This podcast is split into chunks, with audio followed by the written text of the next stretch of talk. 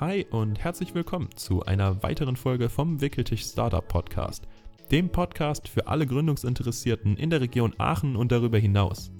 In der heutigen Folge haben wir Ayman und Ahmed von Pangea Technology zu Gast. Die beiden kennen sich schon seit der Schule und haben vor zwei Jahren beschlossen, ihr Startup ins Leben zu rufen. Wie es dazu gekommen ist, welche Meilensteine dazwischen lagen, wieso die beiden für ihren ersten Pitch bis nach Dubai geflogen sind und dort ihren Investor gefunden haben, was Remote Teams as a Service genau bedeutet und wie das Konzept von Pangea funktioniert und wie alles mit Handyhüllen und eBay Kleinanzeigen angefangen hat – Darüber sprechen wir heute. Wie immer gilt, gib uns gerne Feedback über Social Media, folg uns auch bei Instagram, LinkedIn und Co. für Updates, die wichtigsten Learnings aus unseren Folgen und Neuigkeiten aus der Aachener Gründerszene. Teil diesen Podcast auch gerne mit anderen Menschen, die sich für das Thema interessieren. An dieser Stelle sage ich nur noch Danke fürs Einschalten und viel Spaß beim Zuhören. Wickertisch, der Startup Podcast. Hi und herzlich willkommen zu einer weiteren Folge vom Wickeltisch Startup Podcast. Mein Name ist Jonas und ich sitze hier gemeinsam mit den Jungs von Pangea Technology und äh, ja, herzlich willkommen erstmal hier beim Podcast. Hi Jonas, danke. Hi Jonas. Und zuallererst mal äh, die kleine Vorstellungsrunde, damit die Leute erstmal wissen, mit wem sie es hier eigentlich zu tun haben. Mögt ihr euch einmal ganz kurz vorstellen? Ja, gerne, klar. Also, ich bin Ayman, ich bin äh, 25, gebürtiger Aachener, äh, aber in Düren aufgewachsen, im nahen und sehr, sehr schönen Düren. Und ähm, ja, wie du gesagt hast, ich bin einer der Co-Founder von Pangea Technology. Ich habe auch hier in Aachen äh, Gesellschaftswissenschaften studiert. Und ähm, ja, das ist eigentlich ich denke, soweit alles. Soweit, soweit erstmal. Falls jemand interessiert, wo ich ursprünglich herkomme, eventuell kommen wir später zwar noch drauf zu sprechen, aber äh, mein Vater ist Libyer, meine Mutter Algerierin, aber wie gesagt in Deutschland geboren, aufgewachsen und waschechter Nicht-Bio-Deutscher ja, hi, auch von mir. Mein Name ist Ahmed. Ähm, ich bin auch 25 Jahre alt. Geboren bin ich in Simmern bei Hunsrück. Das ist in Rheinland-Pfalz. Ja. Ähm, aber auch dann äh, aufgewachsen in Düren, bin zusammen mit einem sogar zur Schule gegangen und habe dann Elektrotechnik hier an der RWTH Aachen studiert, Bachelor, Master und ja, dann mit einem irgendwann zusammen Pangea gegründet. Und promoviert jetzt. Genau, das auch. das, ist, das ist doch schon mal eine sehr gute, sehr guter erster Einstieg. Äh, wir haben uns dazu entschieden, hier eine Folge aufzunehmen und einfach mal ein bisschen darüber zu quatschen, wie bei euch so dieser Weg war, wie ihr ähm, von der Schule seit ungefähr zehn oder zwölf Jahren kennt ihr euch jetzt schon intensiver, davor schon mal gewusst, dass es den anderen gibt, sage ich mal. Also die Geschichte ist schon was länger bei euch und äh, irgendwann dann dazu entschieden, Pangea Technology zu gründen. Wir würde, ich würde sagen, wir fangen mal vorne an. Also äh, ihr habt gerade schon gesagt, Düren ist so ein bisschen die, die, das, das HQ, sage ich mal, und äh, von da aus agiert ihr. Wie ist das genau. damals zustande gekommen? Ja, also wie schon bereits äh, gesagt jetzt, äh, wir sind zusammen zur Schule gegangen und ähm, also seit der fünften Klasse auf selben Gymnasium gegangen. Vorher haben wir uns auch gekannt, aber halt eher flüchtig. Ähm, auf der Schule ist es dann halt mit der Freundschaft immer enger geworden und äh, im Laufe der Jahre sind halt so die ein oder anderen äh, ja, Aktionen, die ein oder anderen Stories. Stories passiert und auch äh, ja, intensiver Austausch darüber, was man später mal machen will, was man mal werden will. Und ähm, ist halt, wir sind so zwei typische Klischee-Jungs, die immer gesagt haben, so für jemanden arbeiten später so. Nee. Nee, das, darauf haben wir keinen Bock.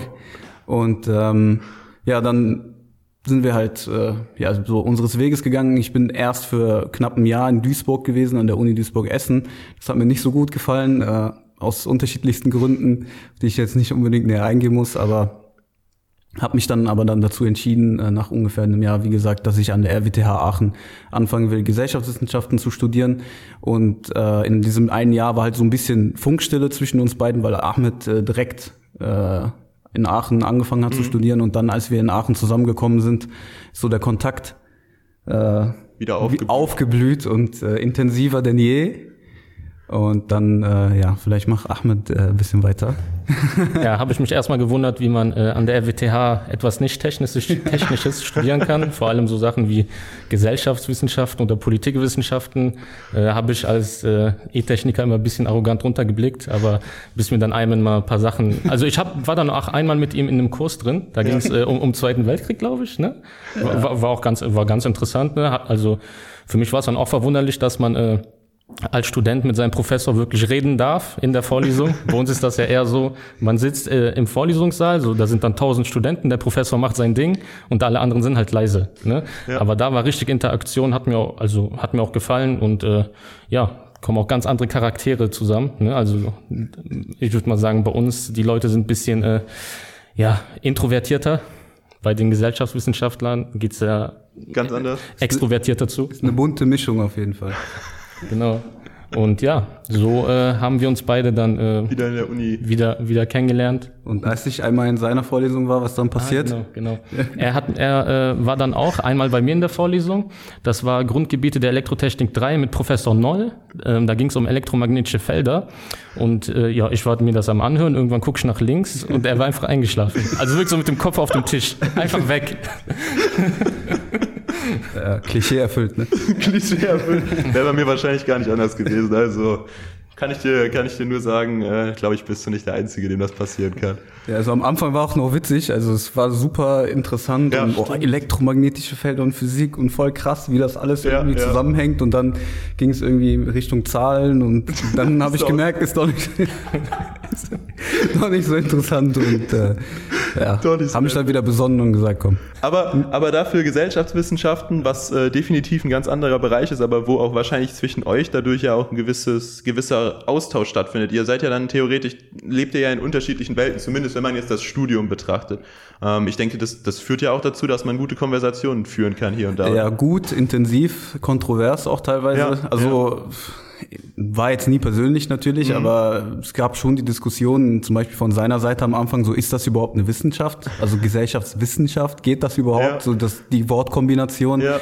Äh, was ist denn da der Output? Was ist denn quasi die Methodik dahinter und so? Und ähm, dann von meiner Seite aus halt, äh, ich sag mal, ja, also Ingenieure sind halt heutzutage in der Moderne sehr, sehr gefragt und mhm. äh, werden so ein bisschen auf den Podest gehoben, aber haben in der aber ist das berechtigt? Vergangenen äh, Wissenschaftsgeschichte nicht so eine große Rolle gespielt. Naja, aber auf jeden Fall. Na, ich meine Spaß.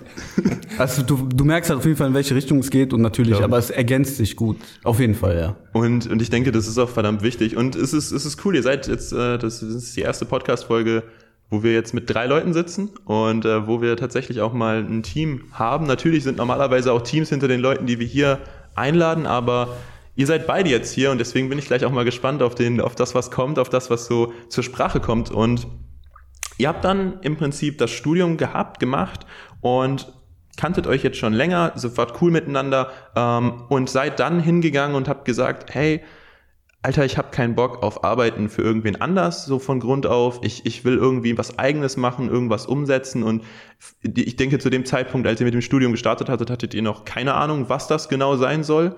Ähm, Wann war denn der Moment, wo euch das erste Mal bewusst geworden ist, so hey, das, das könnte was sein oder in die Richtung könnte es gehen, da, wo es konkreter wurde? Ja. ähm, also ich und er haben immer mal wieder Ideen, sowohl separat als auch zusammen gehabt, ja. sowohl als auch immer noch. So, so richtig crazy Ideen? Crazy teilweise. Was so, zum Beispiel? Ja, keine Ahnung. Zum Beispiel die letzte Idee, die ich ihm erzählt habe, ähm, als wir essen waren letztens. Boah, das darfst, aber, darfst aber nicht sagen, die ist zu gut.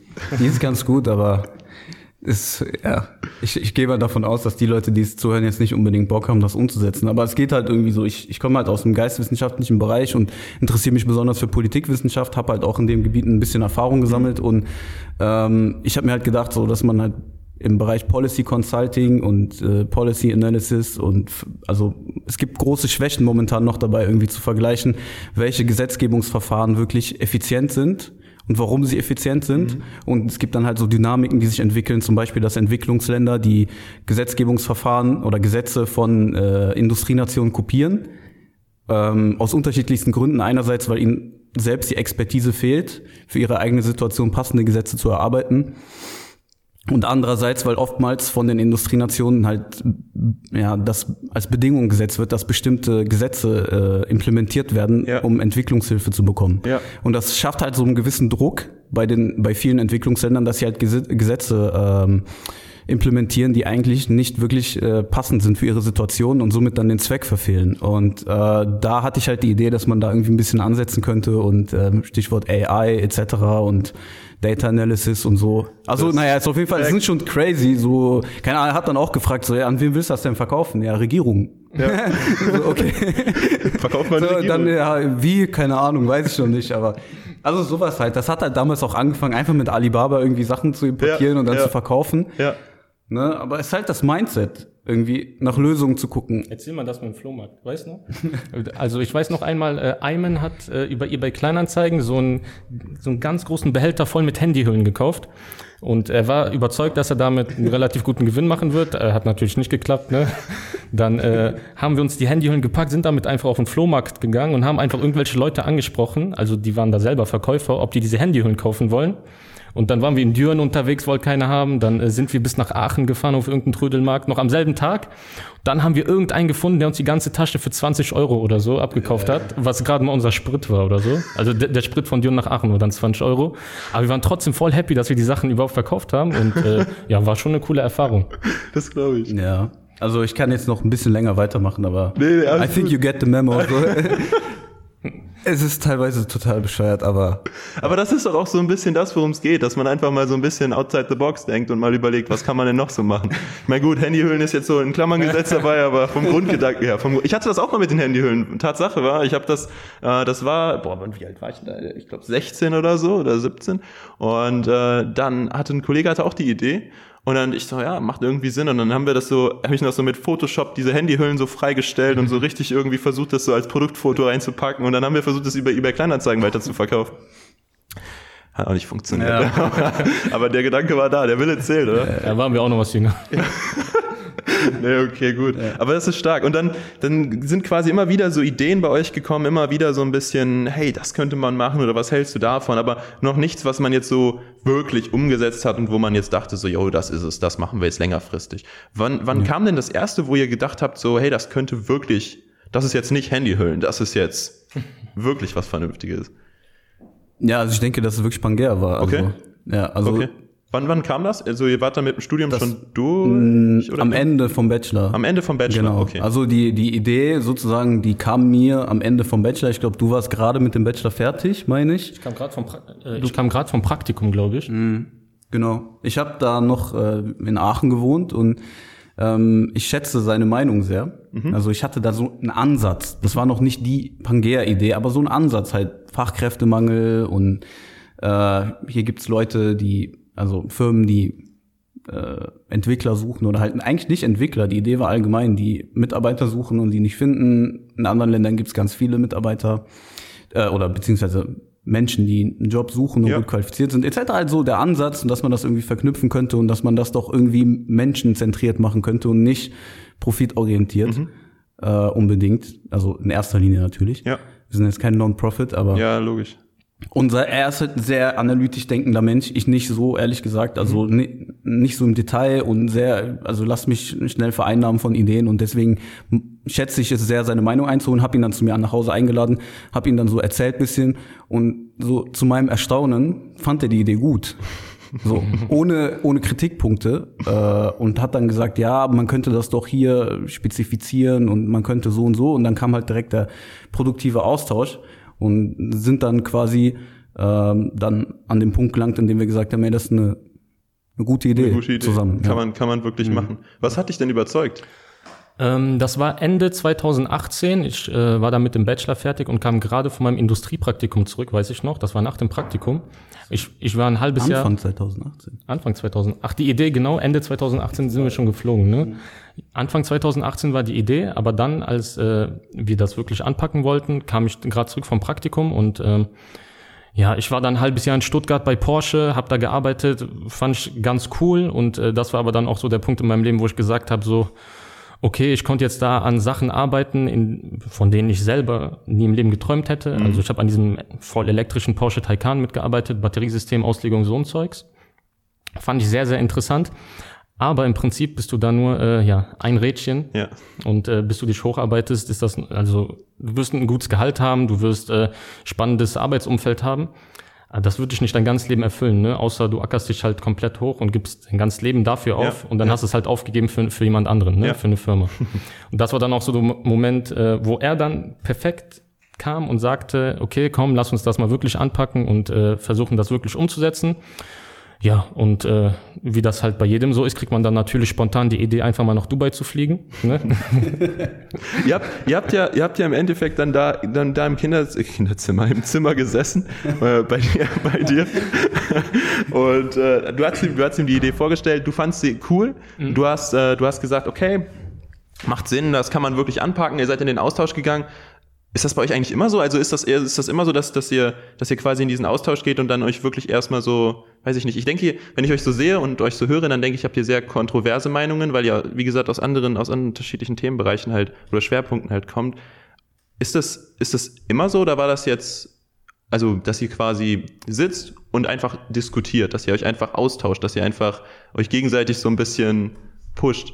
Ja, eigentlich immer. Also, Immer. also ich bin halt so voll Makro Ja. und er ist voll Mikro. Also nicht, dass er, perfekt. dass er nicht, also Ja, ja, dass er ja. nicht das, den Blick fürs Ganze hat, aber Ja. Ich bin halt, ich sehe so die Idee und ich denke mir, okay, das passt irgendwie, das Mhm. ist voll gut und bin dann total begeistert und die ganzen Implikationen und was man alles schaffen könnte und er ist dann halt so, okay, aber hier an dem Punkt müssten wir gucken und wie könnte man das hier noch verfeinern Geil. und so. Geil. Und das ist dann so ein Austausch halt einfach, der voll produktiv ist. Ja, also so, ich habe mal einen Begriff gehört, Sparringspartner. Ja, ja, Ne, ja. Diskussions-Sparringspartner. Fand ich ein bisschen weird am Anfang, aber das passt gut. Sollte, sollte man eigentlich immer einen haben, oder? Voll. Nicht nur einen am besten. Am besten mehrere sogar, ja. Ist auch zum Beispiel so ein Learning Ja. vielleicht. Äh, am Anfang war das ein bisschen so, dass wir das für uns behalten wollten dann. Äh, dass wir gesagt haben, das darf bloß keiner erfahren. Das ist dieses typische halt. Ne? Man hat eine ja. Idee und man hat irgendwie Angst, dass das verloren geht, ne? weil man wirklich glaubt daran. Aber jetzt rückblickend würde ich sagen, so dass die Momente, wo man es Leuten erzählt hat, angefangen mit dem Moment, also ich habe die Idee nicht Ahmed erzählt, weil wir sie zusammen erarbeitet haben, aber so der Ansatz bis heute war eigentlich, hat uns immer nach vorne gebracht. Ne? Also jetzt nicht, nicht unbedingt in dem Moment merklich oder so, aber bis heute denke ich an Gespräche von vor zweieinhalb Jahren oder so zurück, wo ich denke, das ist ein guter Punkt. Das, Das- könnten wir jetzt irgendwie mal angehen oder weißt Das heißt, ihr habt da an dem Zeitpunkt schon Ideen gehabt, die wirklich jetzt erst langsam realistisch umsetzbar werden, die aber schon extrem weit gedacht waren. Und daran merkt man ja auch dann, dass eine Idee theoretisch, wenn man sie denn so weit denken kann, auch unter Umständen dann wirklich Sinn macht. Und du hast es für, für gut empfunden. Du hast gesagt, okay, äh, finde ich geil, dann seid ihr weiter reingegangen. Und äh, was kam dann? Also ihr hattet dann diese Idee. Was kam dann? Habt ihr ein Pitch-Deck gebaut oder was, was war das? Das war der nächste Schritt. Also, also wir hatten die Idee schon im Kopf, aber die Idee war noch nicht so spezi also spezifiziert, dass wir das auf Softwareentwickler machen, äh, für Softwareentwickler machen wollen, sondern wir dachten uns, okay, äh, in Deutschland gibt es vielleicht einen Bedarf an Mitarbeitern in einer speziellen Branche, die es im Ausland vielleicht äh, zu häufig gibt, ne, von denen beide Seiten profitieren könnten. So, und dann haben wir uns erstmal überlegt, okay, auf äh, auf welche Branche fokussieren wir uns jetzt? Und dann kamen wir halt auf die IT-Industrie. Und ja, so ist das Ganze dann gewachsen. Dann haben wir angefangen, ähm, Zahlen zu recherchieren, so ein Pitch-Deck aufzubauen, wie du schon gesagt hast, so eine, ja, jetzt keine große, aber so eine kleine Due Diligence, ne, äh, die wir dann auch Investoren vorstellen wollten. Und ähm, wir hatten jetzt nicht wirklich Lust, hier in Deutschland irgendwen ähm, ja auf diese Wettbewerbe zu gehen und zu pitchen, weil wir wussten, diese, dieser Ansatz, ähm, der Leute sind sehr biased, wenn es um so Sachen geht wie Mitarbeiter im Ausland einstellen etc. die, ja. die haben vielleicht nicht, die, die, wie er schon meinte, dieses Blick fürs Ganze. Ja. Ne? Dann dachten wir uns, okay, was äh, wir vielleicht ausnutzen können, ist, dass wir beide einen arabischen Hintergrund haben, auch Arabisch sprechen können ne? und sind dann einfach äh, nach Dubai geflogen und haben uns gesagt, okay, wir machen da ein paar Meetings. Das hat äh, ja relativ gut geklappt. Ganz, ganz spontane Kiste, also. Ja.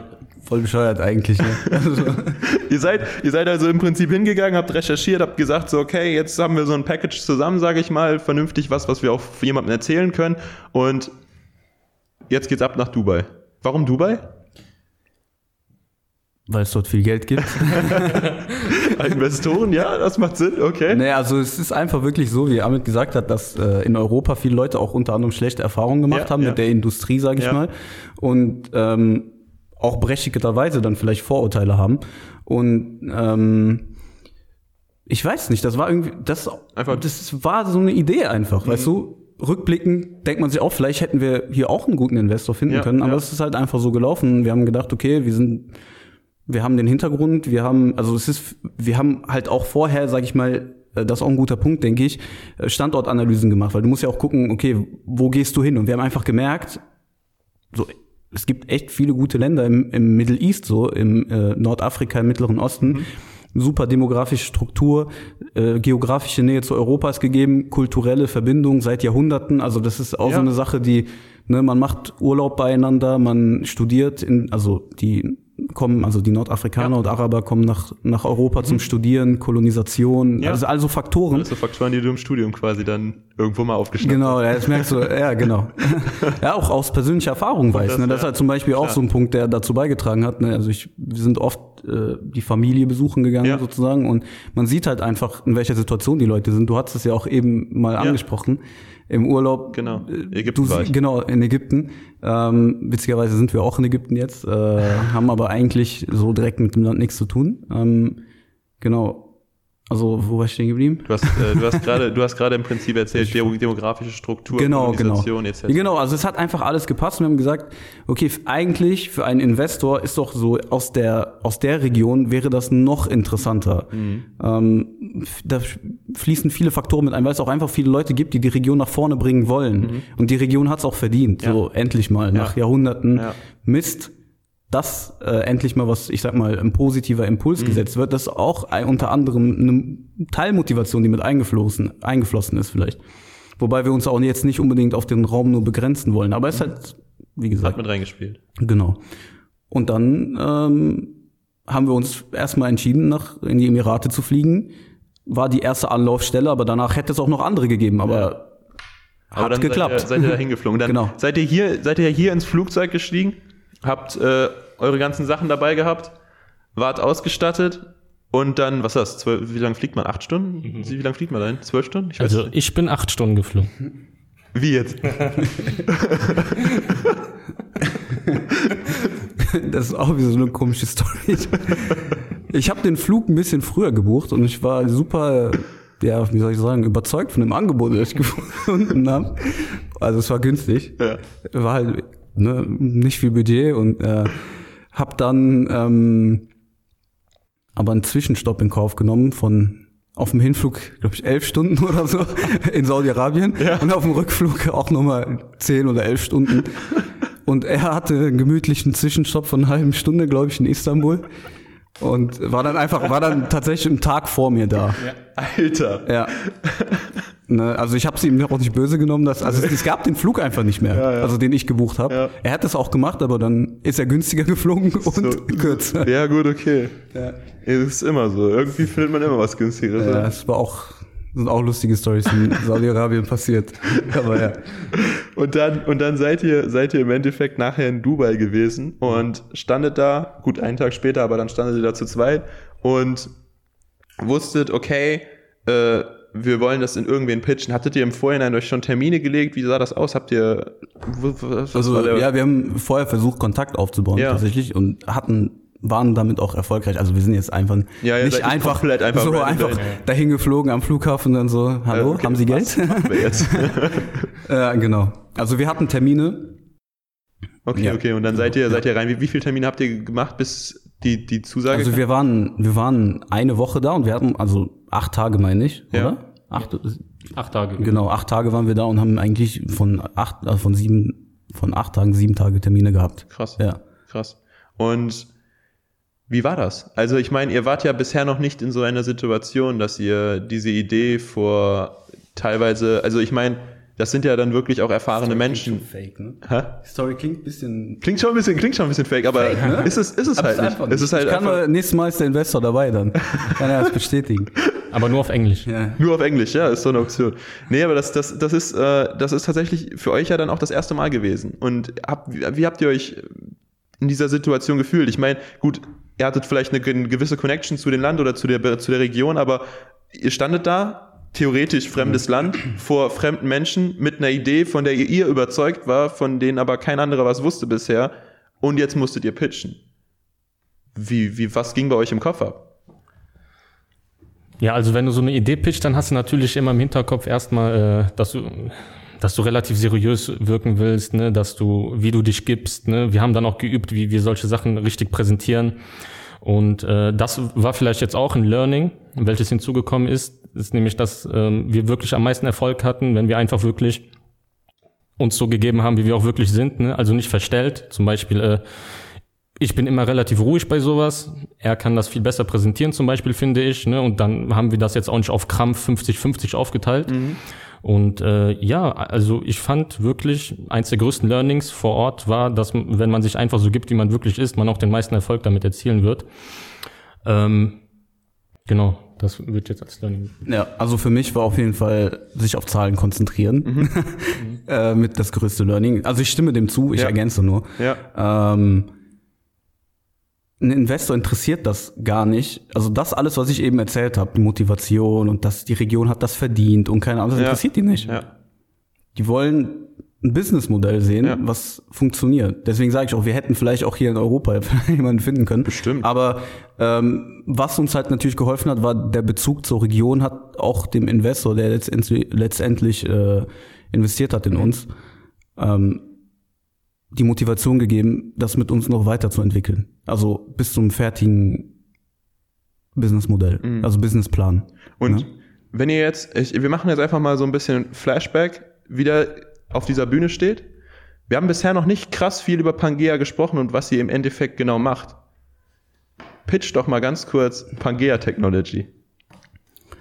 Okay. Ähm, also, du hast auf der einen Seite Peter. Okay? Ja, Peter sucht qualifizierte Fachkräfte. ja, Findet er aber nicht. Und wenn er sie findet, dann sprengen sie sein Budget. Auf der anderen Seite hast du Ahmed. Okay, Mohammed vielleicht jetzt.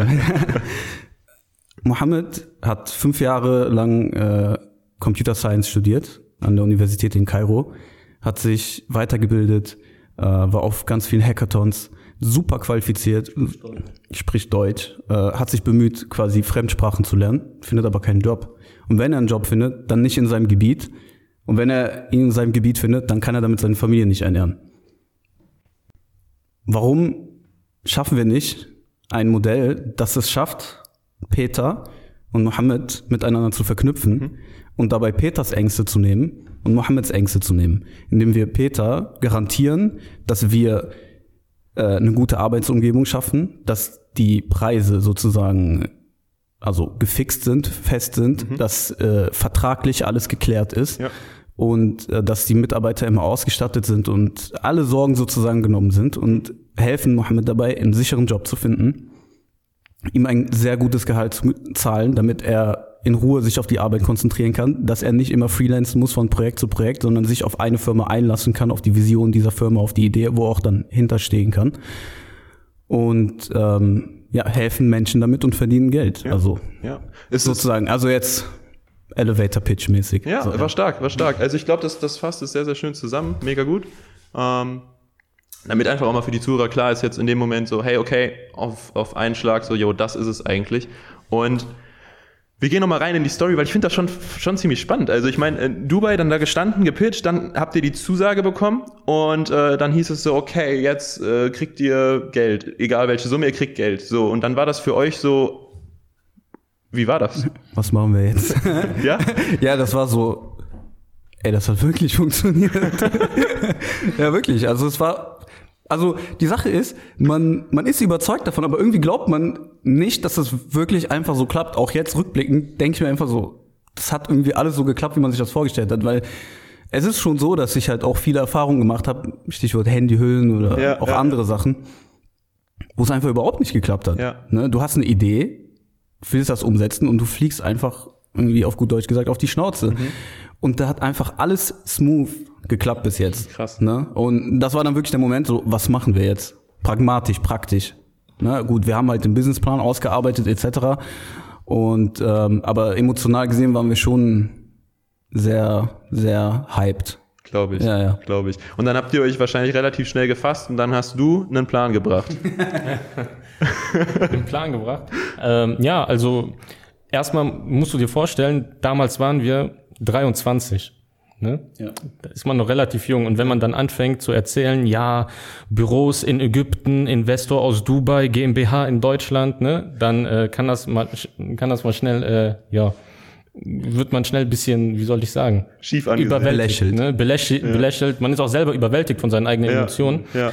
Aber im Prinzip äh, war dann für uns direkt klar, okay, wir müssen jetzt einen Notar finden, wir müssen jetzt eine GmbH gründen, wir müssen äh, hier ähm, ein Firmenkonto eröffnen, wir müssen ein Büro mieten, wir müssen hier äh, jedes Startup in Aachen und Umgebung abklappern, äh, uns im DigiHub anmelden etc. Und äh, ja, so hat sich das dann Schritt für Schritt äh, alles ergeben. Schritt für Schritt, Schritt für Schritt aufgebaut. Und wo steht ihr jetzt gerade? Also, was ist quasi gerade Pangea Technology, wenn man sich das mal von, von oben quasi anguckt? Okay, also strukturell oder infrastrukturtechnisch, äh, wir haben ein Büro hier in Aachen, haben ein Büro in Kairo, ein ziemlich großes Büro mittlerweile, ähm, machen nächste Woche ein kleines Büro in London auf, ähm, um halt äh, Kunden in ja, Großbritannien zu akquirieren. Kleines Büro. London ist teuer. Ja, ist toll, genau. Ähm, haben einen guten Kundenstamm aufgebaut, äh, der jetzt in der Corona-Krise sehr, wie soll ich sagen, zu uns gehalten hat Okay. und wir zu ihnen gehalten haben, was auch irgendwie die Bindung sehr gestärkt hat und uns auch sehr viel bedeutet. Ähm, haben mit denen skaliert. Also die waren von Anfang an fast dabei sozusagen. Äh, also klar, wir sind immer noch am Anfang, aber Ja. Genau. Ähm, wir, wie gesagt, wir haben ein paar Teams in, in Kairo sitzen, die für Unternehmen hier in Deutschland arbeiten. Wir haben in Kairo vor Ort ein cooles Team, was halt für uns direkt arbeitet. Recruitment, äh, Office Management, alles Mögliche. Ja. Haben voll viel Leben verändert irgendwie, was voll schön ist. Krass, wenn man das Ja. sagen kann, oder? Ja, extrem. Irgendwie, das, das ist auch das, was ich am häufigsten vergesse, dass es da irgendwie wirklich um Menschen geht. Ja. Und das, aber wenn ich daran denke, das mich am meisten motiviert und äh, am glücklichsten macht, klingt jetzt voll klischeehaft, aber ist so, wirklich. Ja. Ne, weil reich sind wir damit bis jetzt nicht geworden, Ja. natürlich. Ähm, stecken eigentlich so gut es geht alles in die Firma rein, weil wir, glaube ich, äh, beide sehr davon überzeugt sind, dass die Idee langfristiges Potenzial hat. Und ähm, ja, wir sind jetzt auf der Suche sozusagen nach ja, Optimierungsmöglichkeiten und äh, Skalierungsmöglichkeiten im Sinne von neue Locations. Ja. Ähm, ja. Ja. Hat er was vergessen? Natürlich auch zu den neuen Locations auch neue Kunden. okay, gut. So. Aber dazu kommen wir am Ende noch. Das ist, das ist ein, ein wichtiger Punkt. Nee, aber das ist, das ist cool. Und im Endeffekt steht ja jetzt gerade, so wie du gerade schon gesagt hast, ziemlich noch am Anfang, aber ihr habt schon ordentlich was umgesetzt. Und äh, ihr habt Menschenleben verändert, ihr habt Menschen erreicht. Und ich finde halt, dass das eine, eine verdammt so eine Sache ist, vor der ich, vor der ich großen Respekt habe, dass man es hinbekommt, äh, im Prinzip genau das so umzusetzen und vor allen Dingen auch einen, einen, einen, einen Rahmen zu schaffen, in dem man halt verschiedene Kulturen miteinander in Verbindung bringt, weil ich glaube halt, dass das ein Riesending ist. Wir hatten tatsächlich äh, vor, boah, ich weiß es gar nicht genau, ich glaube fünf, sechs, sieben Folgen hatten wir jemanden hier, die haben hier in Aachen ähm, ein, äh, ein Programm Existenzgründung für Geflüchtete, wo die ähm, Geflüchteten helfen, äh, im Prinzip eine Selbstständigkeit oder eine Existenzgründung halt anzustreben und umzusetzen. Und das fand ich auch extrem cool, weil äh, ich finde es halt unglaublich wichtig, eben halt auch genau dieses Thema aufzuzeigen, weil ich finde halt, klar, ich bin jetzt Deutscher so, ne, aber ich finde halt trotzdem, dass es halt so ist, dass klischeehaft ganz oft gesagt wird, ach so, yo, der macht halt, keine Ahnung, Handwerker, dies, das, fertig, so, nach dem Motto. Aber das ist halt falsch. So, es ist halt einfach faktisch gesehen falsch. Das ist verschenktes Potenzial Ja. für beide Seiten. Ja, genau. Ja. Und deswegen finde ich diese Idee so stark und deswegen habe ich auch gesagt, so hey, kommt mal rein hier in diesen Podcast, lasst uns mal darüber sprechen, weil ich finde es halt wichtig, dass ganz klar irgendwo auch ein gewisses Zeichen gesetzt wird, dass gesagt wird, so hey, äh, wir, wir gehen über dieses Denke hinaus, diese Klischee-Denke und wir gehen das Ganze einfach mal anders an und das finde ich geil. Also meinen Respekt habt ihr auf jeden Fall für das Ganze. Ja, also wollen jetzt auch mal ganz offen sein. Ne? Ähm, als wir mit der Firma angefangen haben, hatten wir auch unsere Zweifel. Ne? Also was das auch psychisch mit zum Beispiel so Leuten macht wie uns, die hier komplett aufgewachsen sind. Wir haben Gott sei Dank eine relativ gute Bildung hier genossen und äh, aber trotzdem hatten wir immer noch im Hinterkopf, ja, wir haben jetzt Bart, dunkle Haare etc. Kann man uns äh, wirklich ernst nehmen? Sind wir seriös? Ne? Das ist auch jetzt vielleicht so ein Learning. Im Nachhinein muss ich ehrlich zugeben, dass äh, also noch nie hat sich irgendjemand über unseren Bart oder über irgendwas beschwert. Ne? Also so. Mein Standard-Joke in jedem Meeting, Kundenakquise. Und äh, kurz vorab, wir sind keine Ägypter, falls Sie das jetzt denken, also so ungefähr, je nachdem Situation. Und das äh, klappt immer gut. Genau, und also wie, wie gesagt, auch jetzt äh, vielleicht auch nochmal ein Learning, ähm, ist es wirklich komplett egal, was für einen Hintergrund du hast, wie du aussiehst, etc. Wenn dein Service gut ist, wenn die Idee gut ist, wenn du, wenn du einfach empathisch mit den Menschen umgehen kannst, dann spielt das alles keine Rolle. Also hier in Deutschland vor allem. Ja, ich habe ich hab noch eine eine Frage, die mir gerade spontan kommt. Meint ihr, das wäre auch in der Form umsetzbar gewesen, wenn ihr als Deutsche nach Dubai geflogen wärt? Also als wirklich auch ohne die Sprache zu kennen, ohne so in die Richtung, weil es ist ja grundsätzlich ist Dubai ja eine Region, da könntest du, da gibt's ja jetzt auch viel mehr Fälle, wo halt auch Deutsche nach, nach Dubai im großen, großen Stil gehen und äh, dort auch Businesses aufbauen. Ich glaube sogar der, der, wie heißt der denn, der Ja, genau, krass, ja, genau der. ja. Ja. Nee, aber also ja, ja, Glaub, also- glaubt ihr, dass das in dem gleichen Stil möglich gewesen wäre, mit der Erfahrung, die ihr jetzt gezogen habt? Absolut. Also ich denke, dass äh, die Emirate momentan so einer der Business Hubs sind, sehr offen sind, sehr äh, ja, also sehr viele unterschiedliche Kulturen beherbergen, ist ja auch nur ungefähr 10% der Bevölkerung sind Emiratis. Ja. Ähm, also ich denke schon auf jeden Fall. Also Deutsche genießen im Mittleren Osten ein sehr hohes Standing. Also das erfahre ich auch selbst immer wieder, weil in, in also witzigerweise in den Heimatländern meiner Eltern gelte ich als Deutscher, zumindest teilweise, und äh, das ja, wird immer halt so wie ein Ehrentitel behandelt. Ne? Also weil es hat, okay, es ist Geschichte und so, aber Ja, es hat ja, ja. viel damit zu tun, dass die Deutschen sich halt nicht viel, äh, ja, also sie haben nicht, die haben sich zurückgehalten bei der Kolonisation, haben halt andere Sachen gemacht, aber wie dem auch sei. Äh, Ja, und ja- ja- stehen für stehen für gute Werte, die sehr geschätzt werden. Geil. Ja. Geil. Okay, also das wäre im Prinzip auch möglich. Das heißt, für, für euch da draußen, für diejenigen, die jetzt gerade zuhören und sich denken so, okay, Dubai, äh, Emirate, ich habe auch eine coole Idee, probiert's mal aus. Ticket kostet wie viel habt ihr bezahlt? Also ich habe 200 bezahlt hin und zurück. Ich habe knapp 150 bezahlt. hin und Ja, zurück. also ich glaube, da äh, kann man nichts sagen. Also ich denke, das ist definitiv mal ein Besuch wert. Auch generell, abgesehen jetzt vom Business, äh, will ich ja, ist auf jeden hin. Fall Ist krass, oder? ja sehr eindrucksvoll. Also muss man mögen natürlich, Ja, ne, klar, aber es ist auf jeden Fall wert angesehen zu werden. ja. Stark. Ich, ich würde ich würd ganz gern noch ein bisschen in das Thema Teamwork einsteigen zwischen euch beiden, weil ihr seid jetzt natürlich auch irgendwie nicht so das, das hundertprozentige äh, Standardding, weil normalerweise ist es ja so, dass sich die Menschen meistens über das Business dann matchen und dann vielleicht zusammen sich im Studium kennenlernen oder so oder wie auch immer. Ihr kennt euch jetzt wirklich, wirklich lange. So, und äh, das macht ja auch etwas mit einem. Ich denke, wenn, wenn man jetzt sagen würde, so, hey, ähm, nenn mir ein, hast du, hast du Sachen, die, die du über, über äh, den anderen kennst, weißt, die er wahrscheinlich selber vergessen hat. Wenn du ihn aber darauf ansprichst, dann so, jo, ah, ja, stimmt, das war ja damals vor zehn Jahren, weiß ich noch genau, so nach dem Motto. Das ist, das, das führt ja schon zu so einer ganz anderen Chemie unter euch auch. Und ich denke, dass das, dass das etwas ist, was auch im Business unglaublich zielführend und gewinnbringend sein kann.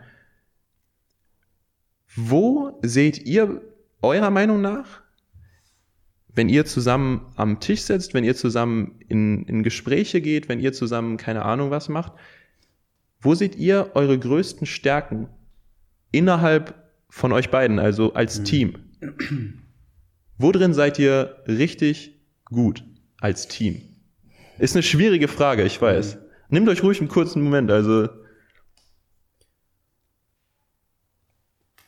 Also ich habe vor kurzem witzigerweise einen Post bei LinkedIn gemacht äh, über Ahmed und dass wir uns schon so lange kennen Okay. und irgendwie so viel zusammen gemacht cool, haben. muss ich mir mal angucken. Ja, über das Thema Gründe niemals mit einem Freund. Also es gibt ja so dieses Klischee, Ja. dass man äh, Geld, Politik irgendwie aus Freundschaften raushalten soll, weil das ansonsten die Freundschaft kaputt macht.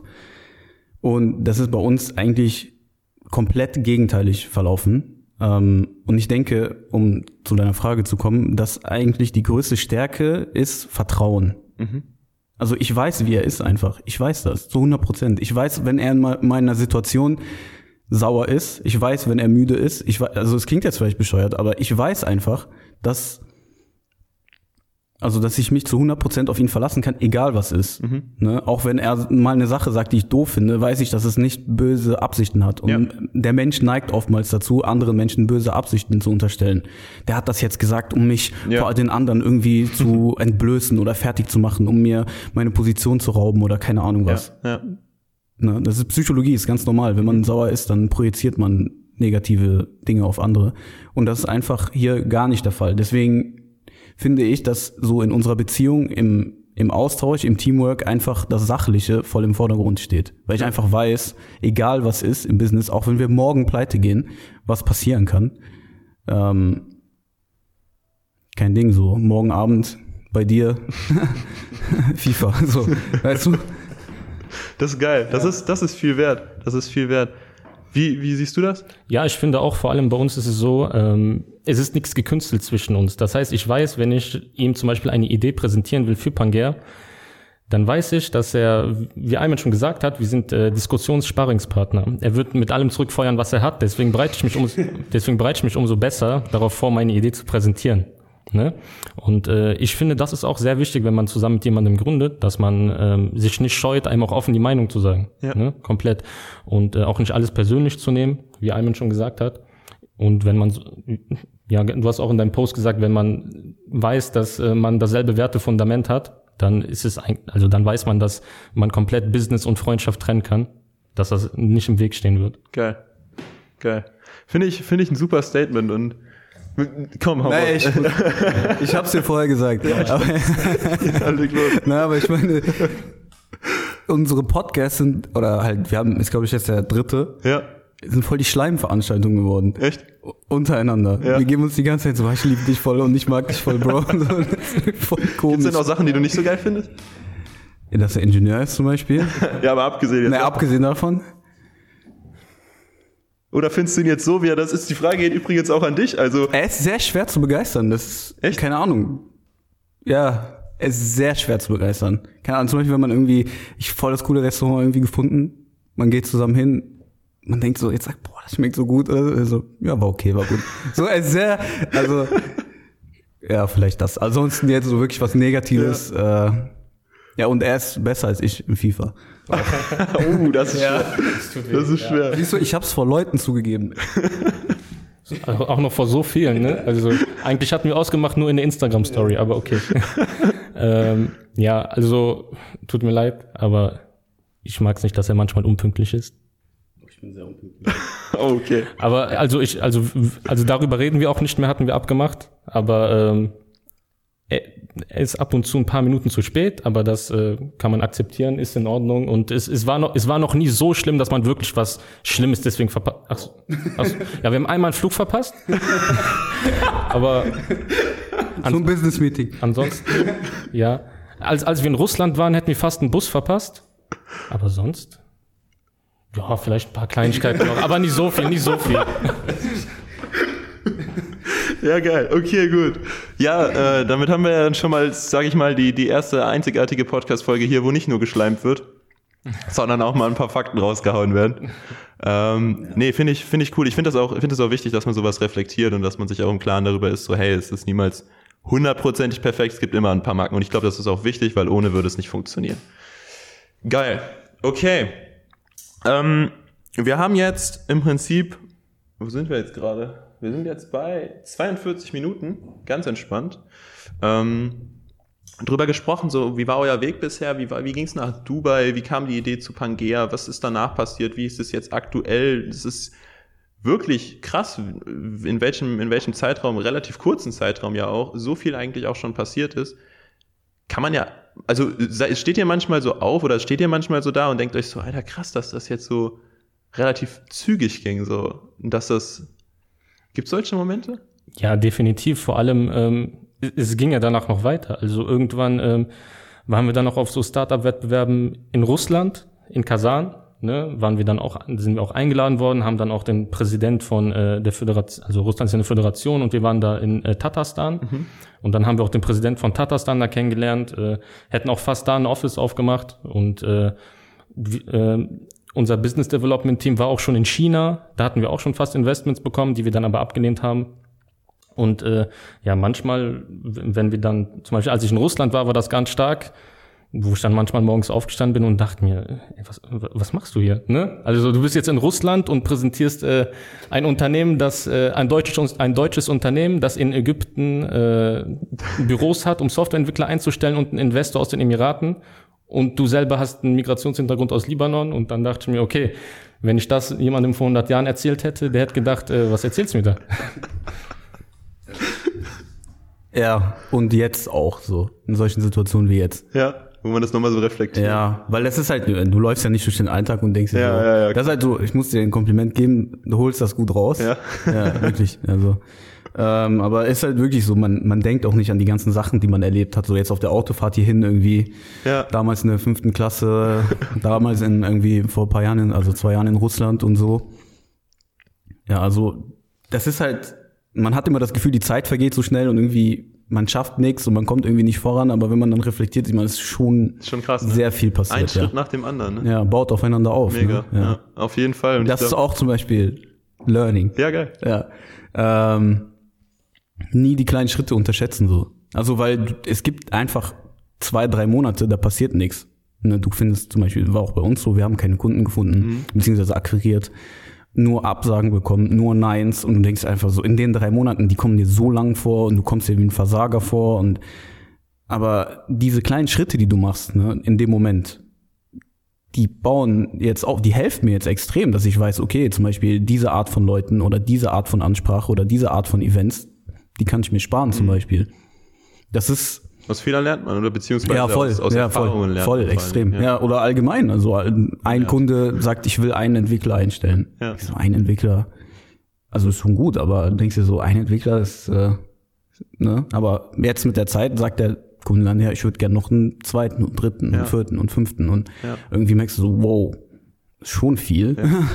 so, Um, ja. um, um nochmal ganz kurz reinzusteigen, weil äh, wir hatten das, das hatten wir, glaube ich, gerade eben gar nicht, gar nicht mehr angesprochen. Mhm. Die, die Entwickler, die eingestellt werden Und Entwicklerinnen. und Entwicklerinnen, Ja. die eingestellt Wichtig. werden, das ist wirklich wichtig, äh, die eingestellt werden, ähm, sind die dann, äh, arbeiten die remote aus eurem Office in Kairo oder sind die beim Kunden und arbeiten dort? Wie, wie ist das äh, aufge aufgebaut? Also die sind eigentlich so gut wie nur, also eigentlich nur wegen Corona jetzt auch vor allem, Ja. nur in äh, Ägypten im äh, Office. Ja, Ja. ja. Also Remote, jetzt auch der Unterschied zwischen Distributed und Remote. Remote bedeutet nicht, dass du zu Hause sitzt, sondern Remote von einem Ort. Also das heißt, wenn ich jetzt zum Beispiel, wenn wir jetzt ein Office in London aufmachen, dann ist das Remote von unserem Headquarter in Aachen. Sorry. Und äh, Distributed würde bedeuten, dass das Team einfach komplett äh, auf, dem, auf dem ganzen Erdball oder Ja. in einem Land verteilt ist. Also unsere Leute sind wirklich remote. Weil also diese Frage kommt oft so, hä, wie ihr habt ein Büro und die sitzen im Büro, dann seid ihr ja gar nicht remote. Aber ja, genau. Okay, okay, okay, okay. Nee, gut, das, nur das wollte ich nur einmal noch angesprochen haben. So wie so ein, kannst du dir vorstellen, wie ein Coworking Space. Ja, also ein Coworking Space, wo dann jeder Kunde seinen eigenen Ja, so Bereich okay, hat, Okay, ja. okay. Ah, krass. Krass. Und äh, habt ihr, habt ihr dieses Office auch, auch, äh, auch selber quasi eingerichtet, geplant? Habt ihr da irgendwie Konstruktion? Also ich überlegst, okay, wie könnten wir das hier noch möglichst cool machen oder irgendwie, dass die Leute noch effizienter arbeiten können? Keine Ahnung. Ähm, ja, wir haben ein relativ schönes Office eigentlich. Also wir sind angemietet in, ähm, in so einem großen Gebäude, wo überall äh, halt Firmen sitzen und uns gehört halt so eine Etage. Und äh, da sitzen halt die Entwickler drinnen und in dem Gebäude gibt's schon ein Fitnessstudio, Sauna und äh, halt der ganze Kram, der äh, eigentlich in Ägypten fast unvorstellbar für die Mitarbeiter wäre. Das ist halt nochmal ein sehr, sehr starker Bonus Ja. für die Mitarbeiter. Ne? Deswegen kommen die auch gerne ins Büro, die arbeiten gerne bei uns und äh, ja, deswegen äh, kriegen wir auch sehr gute Entwickler an uns gebunden. Ne? Geil, geil. Genau. Hä? Unter anderem. Ach so, und dann, ach so, Nicht nur wegen Saunas. nicht nur wegen Saunas. Nee, okay, gut. Wie gesagt, wollte ich nur einmal noch mal schnell äh, quasi umrissen haben, damit äh, hoffe ich, dass ihr da draußen äh, ein vernünftiges Bild bekommen habt, wie Pangea Technology eigentlich funktioniert, weil es ja schon etwas eher, eher also es ist eigentlich simpel, aber in der, ist, im Detail ist es ja dann schon relativ abstrakt zu verstehen, wie das jetzt alles zusammenhängt und wie das Also ich, ich erkläre es immer so, also einfach wie ein fester Mitarbeiter, der einfach woanders sitzt. Also es Ja. ist der Mitarbeiter der Firma, der sitzt einfach nur woanders und äh, wir kümmern uns komplett um sein Büro, um sein, äh, um seine Hardware, um seine Ja. Software etc. Ja. Ein Mitarbeiter, der einfach woanders sitzt. Ja. Dann ist es doch nicht so abstrakt. Relativ simpel Ja. dann. Wenn man es jetzt so, so, so runterbricht, ich denke, wenn man sich das mal im Detail anguckt. In der Makro, in der Makro Ja, genau. Äh, cool. Gut. Ich, ich würde sagen, wir haben eigentlich so relativ alles umrissen, was bis hierhin so grob passiert ist. Relativ grob. Letztes Thema, was mich jetzt noch interessieren würde, so mal so 10 Jahre, 15 Jahre, vielleicht sogar 20 Jahre in die Zukunft gedacht. Was geht ab bei Pangea? Ähm, auf jeden Fall mehr Locations außerhalb von Ägypten. Also unsere Vision ist es eigentlich, ähm, dass wir Teams aufbauen können aus Mitarbeiterinnen, die an den unterschiedlichsten Orten so der Welt sitzen. Ne? Also wir hatten, hatten jetzt vor kurzem ein Gespräch mit einem potenziellen vietnamesischen Partner. Auch super interessantes Land, 100 Millionen Einwohner. Ich will da auch unbedingt mal hin. Also Super schön, ist äh, Hammer, Hammer. krasse Geschichte, alles so. Ja, sag Bescheid, wenn ihr da was aufgemacht ja, mach ich, mach ich auf jeden Fall. Ja, ja, aber so, wenn er es hört, dann wird er sich denken, so, wow, was? Warum erzählst du das? Aber ja, auf jeden Fall. Ähm, so die Idee ist wirklich an unterschiedlichsten Spots, also Hotspots, wo man, wo wir wirklich sagen, okay, die Rahmenbedingungen sind gegeben, Büros aufzumachen, qualitativ hochwertige Büros aufzumachen, wirklich einen Standard, einen Maßstab irgendwie zu setzen in der Outsourcing, Nearshoring-Industrie. Wir sagen so an uns, so orientiert man sich jetzt. Also keine, keine Billig-Mitarbeiter, kein Billig-Office, nicht Leute, die von einem Kunden zum anderen geschoben werden, sondern wirklich äh, qualitativ hochwertiges Outsourcing. Outsourcing, ja. Ich mag den Begriff eigentlich nicht zu benutzen, weil er halt, aber hier in dem Kontext kann man das machen auf jeden Fall. Genau, das ist die Idee. Und ähm, auch aus, also in, in Europa gibt es auch noch, also wie gesagt, UK ist ein interessanter Markt, Frankreich ist ein interessanter Markt. Dann ähm, muss man sprachlich gucken. Da sind andere Länder wie Marokko, Algerien, äh, Westafrika, äh, Kamerun etc. interessant. Ähm, genau, so das ist die Idee. Was ist, was ist mit, also mag jetzt auch wieder klischeebehaftet sein, aber wenn ich an IT denke, denke ich auch sehr stark in Indien. Wie sieht's da aus? gut. Also es gibt natürlich enormes menschliches Potenzial. Ja. Also es sind halt Ja. sehr viele und Ja. sehr gut gebildet auch. Also es ist auf jeden Fall eine aufstrebende Macht, äh, im, im, ja, in wirtschaftliche Macht. Ja. Sehr interessant. Ähm, aber für uns ein bisschen, ja, wie soll ich sagen? Also wir haben bis jetzt noch keinen Zugang zu dem Land gefunden, Okay. sage ich mal. Okay, okay. Also kulturell und Mm, sprachlich mm. und sehr viel auch, ich sag mal, Konkurrenz. Ja, glaube ich, glaube ich. Ja. Nee, aber das ist, das Ja. war jetzt gerade einfach nur so, was mir noch gerade in den Sinn gekommen ist. Aber das heißt wirklich, das Ziel ist weiterhin expandieren, zu gucken, dass man an den ganzen Hotspots am Ende mit seinen Offices steht, dass man überall Mitarbeiter hat, die äh, im Endeffekt für Kunden dann arbeiten ähm, und das dann auch wirklich abgehoben von, vom Rest vom, äh, und zu sagen, hey, wir setzen ein Zeichen für, was ist, was sagt denn statt Outsourcing dann? Also, wir sagen, re also eigentlich Remote Team. Remote Team. Ja, okay. also für, für den Aufbau und Management von Remote, Te Remote Teams as a Service, sagen wir. Remote Teams as a Service. Genau. Also so, ja, ein bisschen cool. adaptiert von Software as a Service. Ja, ja, klar. Ja, und, ist, äh, und die, was halt noch so ein Traum von uns ist, das ist jetzt nicht so, ich sag mal, nicht nur die Business-Seite, aber für die ähm, Mitarbeiterinnen, ähm, dass sie auch zwischen den einzelnen Spots wechseln können. Also dass wir denen das ermöglichen. Mhm. Wenn die sagen, ich habe jetzt Bock, irgendwie ein Jahr in Vietnam zu arbeiten, Ja. dass sie das dann machen können. Geil. Also dass wir denen dabei helfen. Ja. theoretisch immer noch für denselben Kunden weiterhin, aber einfach Genau, an einem anderen Standort. Genau, Das ja. doch sauber. Und dass der Kunde dann sagt, so, ich brauche jetzt ich, drei ja, Leute, die diese äh, ja, Skills haben und sagen, ja, wir haben einen in Kairo sitzen, wir haben eine in Vietnam sitzen und wir haben vielleicht eine in Kamerun sitzen oder so. Mhm. Es klingt crazy, ich weiß, aber ich denke, dass die Zukunft auf jeden Fall in die Richtung geht Geil. und dass die Leute auch jetzt vor allem in der Corona-Krise, ich hoffe, dass sie nicht mehr allzu lange dauert, aber auf jeden Fall so das Bewusstsein und auch die Fähigkeiten in Das den, ich auch. also extrem schnell in die Höhe schnellen werden, Ja. was, äh, was halt Zusammenarbeit über Distanz angeht. Auf jeden Fall, auf jeden Fall. Und man wird ja auch gucken, was man dann für Möglichkeiten hat. Ne? Also wie ihr schon am Anfang gesagt hattet, so wenn man jetzt mal theoretisch nur in Deutschland bleiben würde, dann könnte man es, es bezahlen, wird dann schon irgendwann relativ schwierig. Und genau da setzt ihr ja mit eurer Idee ein. Ich finde, wir haben das ganz gut alles so umrissen. Oder haben wir irgendwas richtig Wichtiges vergessen? Wollt ihr noch irgendwas hinzufügen, bevor wir jetzt so in diesen finalen Part reinstarten? Gute Frage. Also ich fand, war jetzt alles drin. Die Geschichte war dabei, was wir in Zukunft vorhaben. Von daher Mega, Daumen hoch. Geil. fand ich, das, fand ich schon gut. ne, stark. Okay, gut. Dann haben wir das soweit abgeschlossen. Dann würde ich jetzt einfach mal in die drei Wickelfragen reinstarten und bin mal gespannt auf eure Antworten. Wir haben als erste Wickelfrage, was würdet ihr sagen, ist der größte Skill, den man als Gründer mitbringen sollte, um erfolgreich zu gründen? Und ich würde jetzt gerne von euch beiden jeweils eine Antwort hören. Also ich finde, der größte Skill, den man haben muss, ist äh, zuzuhören, anstatt äh, selber zu reden, weil das ist vor allem am Anfang sehr wichtig. Und äh, wenn man jung gründet, dann ähm, kann es vielleicht sein, dass man da noch eher zuhört. Aber wenn man vielleicht schon was älter ist und gründen möchte, dann verfällt man vielleicht oft äh, darin, die Argumente anderer schnell zu verwerfen, was aber äh, eigentlich total falsch ist. Fahrlässig fast schon. Genau. Ja.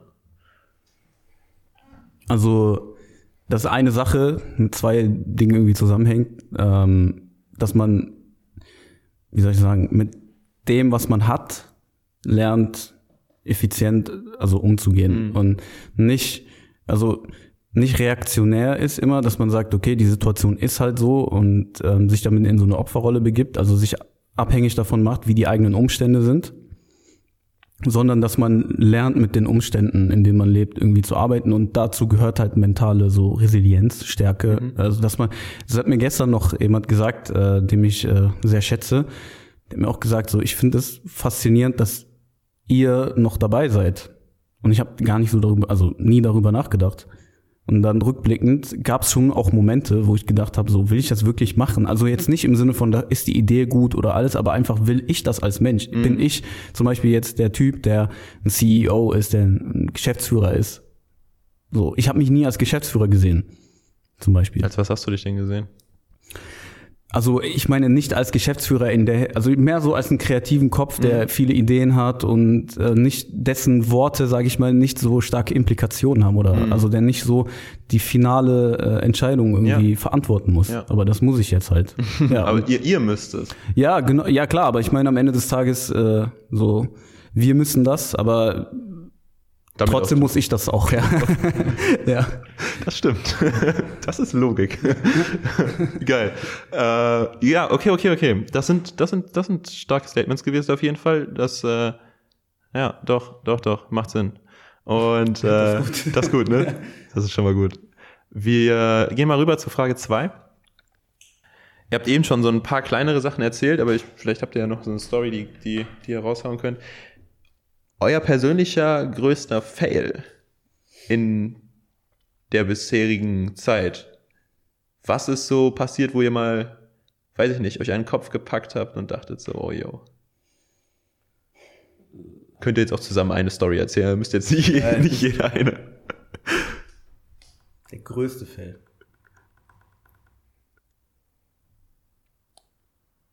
Don't fail. So, nee.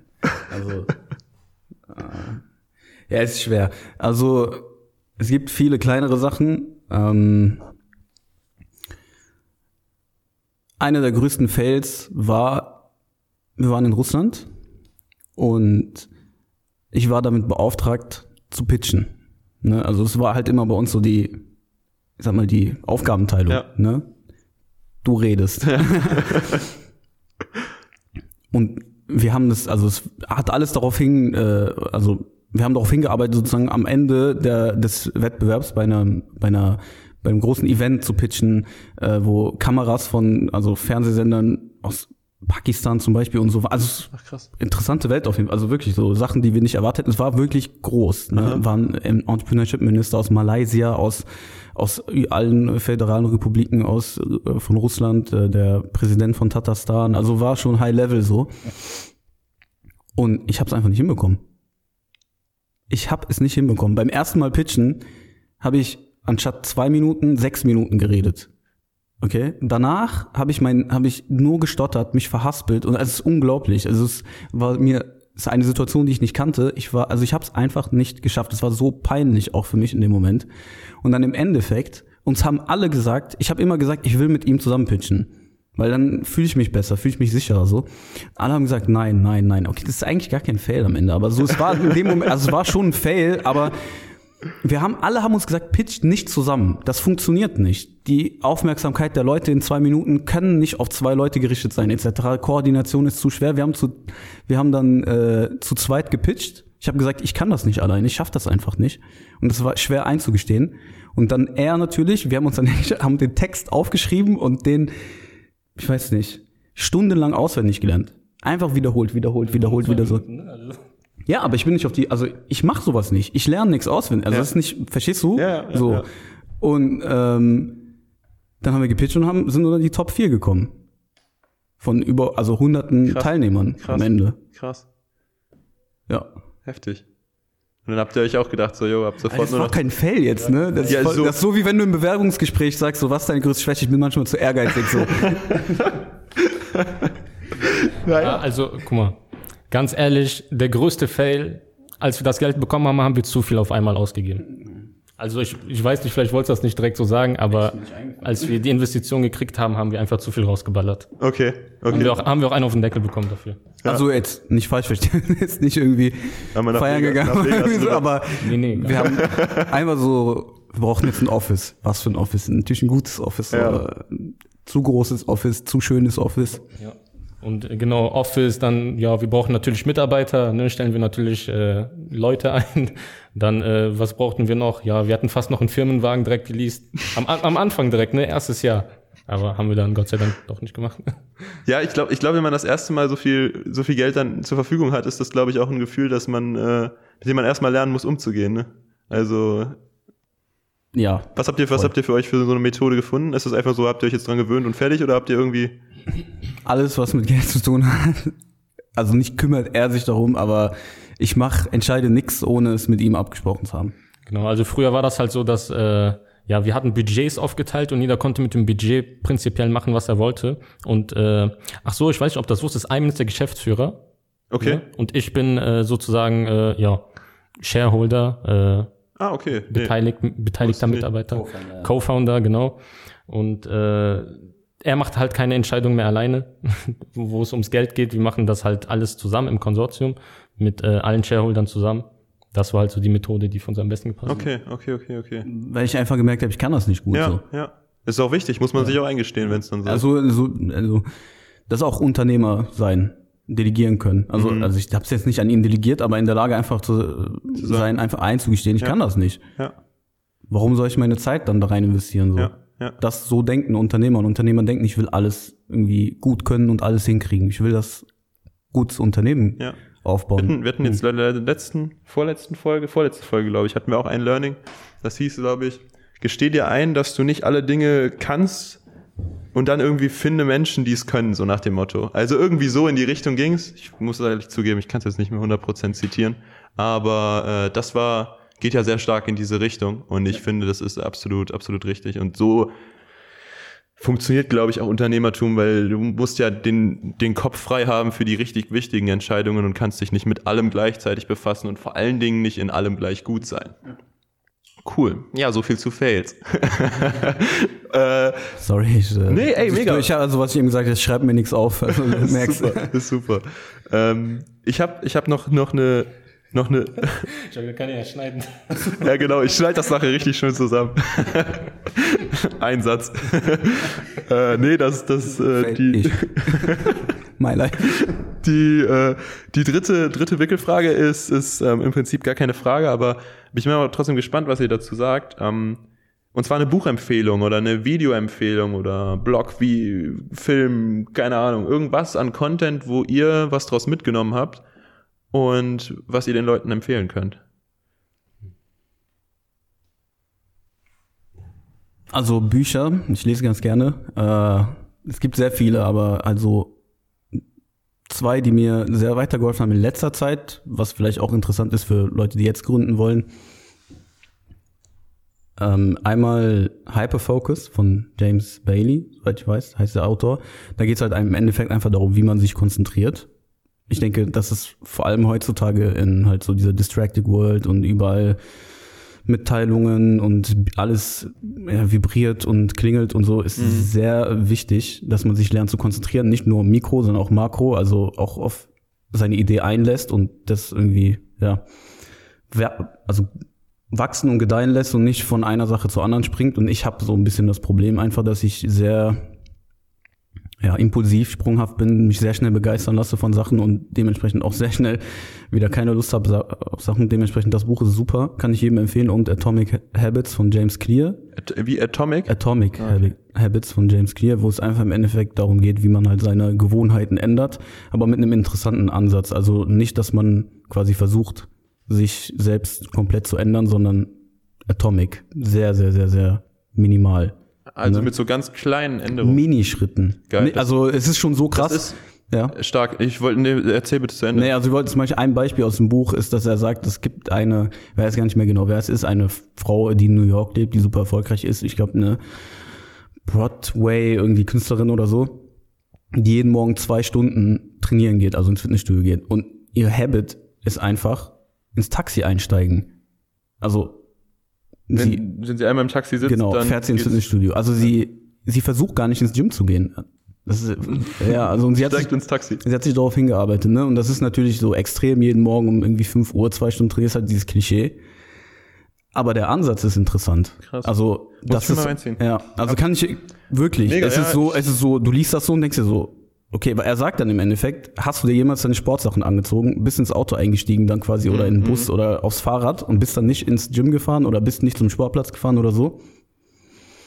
Ja, Doesn't happen, so weißt du. Also es ist interessant und dann halt sagt er, okay, wie kann man quasi äh, gute Dinge so miteinander kombinieren, dass das halt Kataly also Katalysator Zieh ich ist. mir auf jeden so. Fall ja. mal rein. Zieh ich mir rein. Hast du, hast du auch was, was du. Ähm, ich lese sehr gerne Biografien und äh, eine Biografie, die mir vielleicht im eine Biografie, die im Business-Kontext vielleicht relativ interessant war, war äh, die Biografie von äh, Steve Jobs. Die war eigentlich relativ interessant. Dann äh, vielleicht noch die Biografie von Elon Musk, die habe ich auch äh, mir durchgelesen. Ja. Generell Biografien sind eigentlich relativ interessant, um so zu sehen, ähm, wie erfolgreiche Menschen sozusagen es geschafft haben, so- so eine so etwas Großes aufzubauen, aber auch um vielleicht zu sehen, äh, wie die Charakterzüge dieser Menschen waren. Weil, ähm, also wenn ich mir, also die Bücher, die ich mir da angeguckt habe, da stach schon hervor, dass das sehr narzisstische Menschen waren, sehr egomanisch und äh, da macht man sich vielleicht auch Gedanken drüber, okay, man muss vielleicht nicht so eine große Firma haben, wenn man dafür sich selber treu, sich selber treu bleibt, der Charakter nicht so stark verändert wird. Ne? Krass, finde ich ein starkes Statement. Geil. Ja, ja, unterschreibe ich so. Finde ich, finde ich echt extrem wichtig, auf jeden Fall. Ähm, ja, so viel äh, zu Buchempfehlungen. Geil. Ja, das war doch mal eine Menge. Also ich glaube, da wird der ein oder andere bestimmt irgendwas draus mitnehmen. Und damit sind wir auch schon fast am Ende unserer Folge für heute. Zum Abschluss habt ihr jetzt nochmal 59 Sekunden Zeit, die komplett euch gehören. Oh, da wird schon die Uhr gestellt. die komplett euch gehören, wo ihr einfach mal Werbung machen könnt, wo ihr raushauen könnt, was ihr wollt, wo ihr irgendwen grüßen könnt, wenn ihr wollt. Nutzt sie, wie ihr möchtet. Ihr habt ab jetzt 59 Sekunden und los. Du oder ich? Äh, ja, komm, machen wir. Und zwar, äh, in der letzten Woche gab es eine ziemlich große Detonation in Beirut, in Libanon. Und äh, ich komme ursprünglich aus dem Libanon. Deswegen wollte ich nochmal die Leute, die das hören, vielleicht animieren, wenn ihr äh, vielleicht eine gute Organisation kennt, die dort vor Ort aktiv ist, dass ihr die auf jeden Fall unterstützt. Am besten eine, äh, eine NGO-Organisation, die nichts mit der, der Regierung zu tun hat, dass, äh, ja genau, dass ihr vielleicht etwas euren Fokus darauf richtet, euch anschaut, was da gerade abgeht und einfach helft, soweit ihr könnt. Geil. Also, Krass. Ja. sagen. Mega. Mega. Passt. Passt auf jeden Fall. Oder rein. wo auch, also, wo auch immer hilft. Nein, das ist, ist äh, das war, war ein krasses Ding. Also muss ich, muss ich schon ehrlich sagen. Hat, äh, glaube ich, keiner sehen. Wie auch immer. Stark. Ansonsten waren das die beiden Jungs von Pangea Technology. Vielen Dank, dass ihr heute am Start wart, dass ihr das alles mit uns geteilt habt, dass ihr auch solche Einblicke gegeben habt in das, was ihr macht, die Story dahinter. Und äh, wollt ihr zum Abschluss noch irgendwas loswerden, irgendwas sagen? Ansonsten lassen wir es beim Ciao. Wenn ich muss. Nein, ich wollte also, danke. Ähm, das hat echt Spaß gemacht. Äh, war, äh, also wirklich nochmal, es hat wirklich, du hast es irgendwie gut hervorgebracht und danke für die Einladung und Sehr ähm, gerne. ja, an die Gründer, angehenden Gründerinnen. Ich habe Probleme damit wirklich. Also, keine Ahnung. Es ist schwer, schwer in die Sprache zu integrieren, aber ja. es ist nicht so gemeint. Ähm, versucht's, ne, versucht's einfach. Keine Ahnung. Also es setzt nicht alles auf eine Karte, jetzt nicht so dieses alles oder nichts. Seid klug, seid vorsichtig, äh, seid auch bescheiden. So denkt nicht, dass ihr irgendwie die klügsten Leute auf der Welt seid und hört zu, wie Ahmed gesagt hat. Äh, aber versucht's einfach. Am Ende des Tages mehr als äh, verlieren. Also kann man ja gar nicht. Ja. Also Ist auch so. Ja. Ist auch so. Und Ja. ansonsten geht halt wieder ins Kinderzimmer zu Mama, wenn es sein muss. wir leben in Deutschland, Mann, so. Ja, also wenn nicht hier, wo sonst? Wo sonst? Ja. Wo sonst? Geil. Gut. Und damit sind wir im Endeffekt auch schon durch. Für alle, die bis zum Ende dran geblieben sind, vielen Dank fürs Zuhören. Und wir wünschen euch bei was auch immer ihr gerade tut noch viel Erfolg und hören uns wahrscheinlich dann in der nächsten Folge vom Wickeltisch Startup Podcast. Mein Name ist Jonas. Macht's gut. Bis dahin. Ciao.